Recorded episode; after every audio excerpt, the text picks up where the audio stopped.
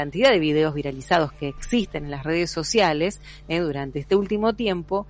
Bueno, ¿qué está haciendo ahora la gente de la Agencia Nacional de, de Seguridad Vial? Está advirtiendo que si alguien lleva a su chiquito a UPA, como se dice habitualmente, en el regazo, para que maneje, eh, para entretenerlo un rato o no, este, es algo peligrosísimo y que a uno como conductor le podrían retirar el carnet de conductor.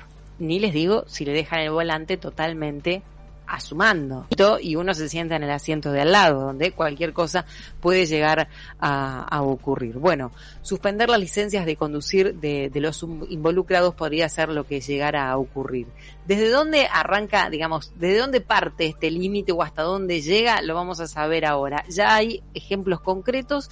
Uno ocurrió en Córdoba capital, otro ocurrió en Tierra del Fuego. Vamos a hablar este, con alguien que nos pueda explicar y que nos pueda contar eh, de qué se trata, cómo se llega a tomar una decisión así, que por suerte se toma rápida y esto hay que destacarlo. Así que le vamos a dar la bienvenida a Facundo Jaime, que es vocero de Secaitra, eh, a raíz de este tema. Hola Facundo, buenas tardes. Santiago y Gisela te saludan. ¿Cómo estás? Muy bien, hola Santiago y Gisela. ¿Cómo estás, Facundo? Digámosle a, nuestros oyentes que ya te conocen que siempre nos ayudas a conocer más el tema del peligro, del tránsito, de lo que no hay que hacer y de lo que hay que hacer. ¿eh? Vocero de Secaitra. Contanos, bueno, aquí Gisela te plantó un tema, ¿no? Te plantó un tema. Sí, totalmente. La realidad es que es una problemática realmente importante. Eh, como bien decía Gisela, eh, se han viralizado, el más conocido quizás fue este que, ella, este que ella menciona, pero luego se suscitaron varios más en Rosario, en Córdoba, eh, donde en ese caso en el regazo del padre iba el niño con las manos sobre el volante. La realidad es que la acción que toma la Agencia Nacional de Seguridad Vial es mejor imposible, entendió que había una problemática que se estaba repitiendo y que tenía que corregir por ahí un desajuste que estaba justamente en la ley de tránsito, porque esta retención, a ver, contémosle a la gente que los casos de retención, tanto de licencia como de vehículo, como eh, de, cualquier tipo de, retención, eh, tiene que estar establecida en la norma de tránsito. Es decir, un agente no puede, según su discrecionalidad, retenerme la licencia o retenerme el vehículo, sino que tiene que ir a los casos en lo que la ley de tránsito, ya sea provincial o nacional, eh, dicen al respecto. Entonces, esta falta particularmente no estaba como motivo de retención eh, vehicular. Entonces me parece que, insisto, tomando la iniciativa y entendiendo que era una problemática que se estaba haciendo muy viral eh, y además de, lo complejo y complicado que puede ser para la salud de ese niño, mm. eh, este comportamiento. Insisto, los videos parecen hasta un poco inocentes, un poco hasta cómicos y ese, ese hecho, Gisela, déjame contarte que puede desencadenar un hecho cualquier toque menor que implique la activación del airbag, en el caso de si un menor va en el asiento de acompañante, sale a 340 kilómetros por hora. Entonces, eh, la zona cervical no está desarrollada lo suficiente en un menor de 10 años. Por eso está la restricción de que deben viajar en el asiento trasero hasta esa edad. Ni hablar si tenemos un niño casi pegado con el pecho al volante. En el caso del conductor, el airbag sale del volante a una similar, a una, perdón, eh, velocidad un poco menor, pero muy similar, que sin dudas eh, puede generarle lesiones o hasta la muerte a un niño eh, de 5 o 6 años. Facundo, te tengo que hacer una pregunta ahí. También, el hecho, es normal ver al acompañante a la madre llevando en brazos a su niño. El airbag funciona igual en el acompañante, bueno, con menos potencia, pero casi igual, ¿no? No, no, no, al revés. En, con menos potencia es en el asiento del conductor, siendo que está unos 30 ah, centímetros más adelante sobre el volante. En el mm. caso del acompañante, como está 30 centímetros más metido para atrás, eh, que generalmente sale por sobre aguantera, ¿no? Entonces, eh, si vos eh, te graficás a una madre con un niño de 3, 4, 5 años en su regazo, muy posiblemente veas que va a estar a la altura de la cabeza. Claro. Un golpe. El, el, airbag del acompañante es el que más fuerte sale de todo el auto. Mm. Entonces, insisto, en el regazo de la madre, unos centímetros más adelantado, prácticamente le estamos poniendo un airbag en la cabeza, que, a ver, los airbags, ¿cómo funcionan? Con sensores que están en la trompa. Entonces, no es necesario un vuelco para que se active un airbag. Un mínimo toque con un vehículo que me frenó de golpe me activa el airbag y me lesiona eh, realmente de gravedad a un niño. ¿eh? Eh, digamos también, ah, eh, si querés agregar, uno ve en verano, sobre todo, adolescentes que llevan las piernas ahí arriba de la guantera, como decís, que eso es peligrosísimo también si el airbag se abre.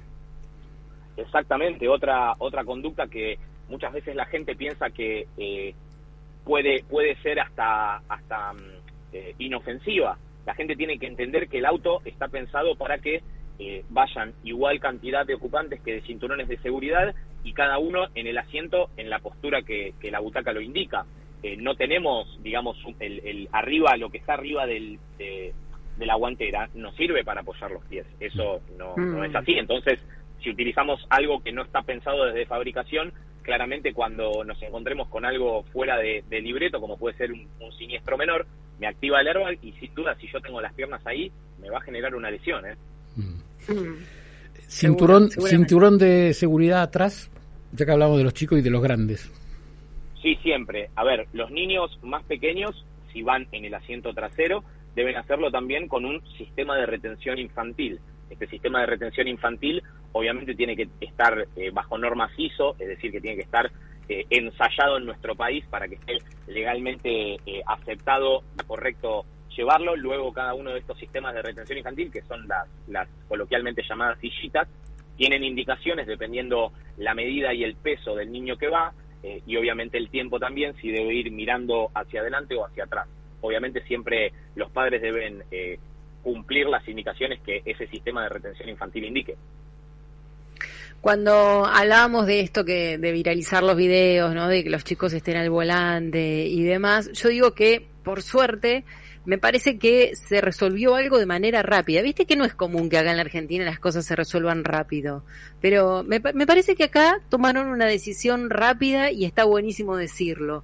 Eh, ¿Cuáles serían los castigos, digamos? O sea, te retienen la licencia, pero esto es por un determinado tiempo, hay que dar un, nuevo examen, hay que hacer algo en particular.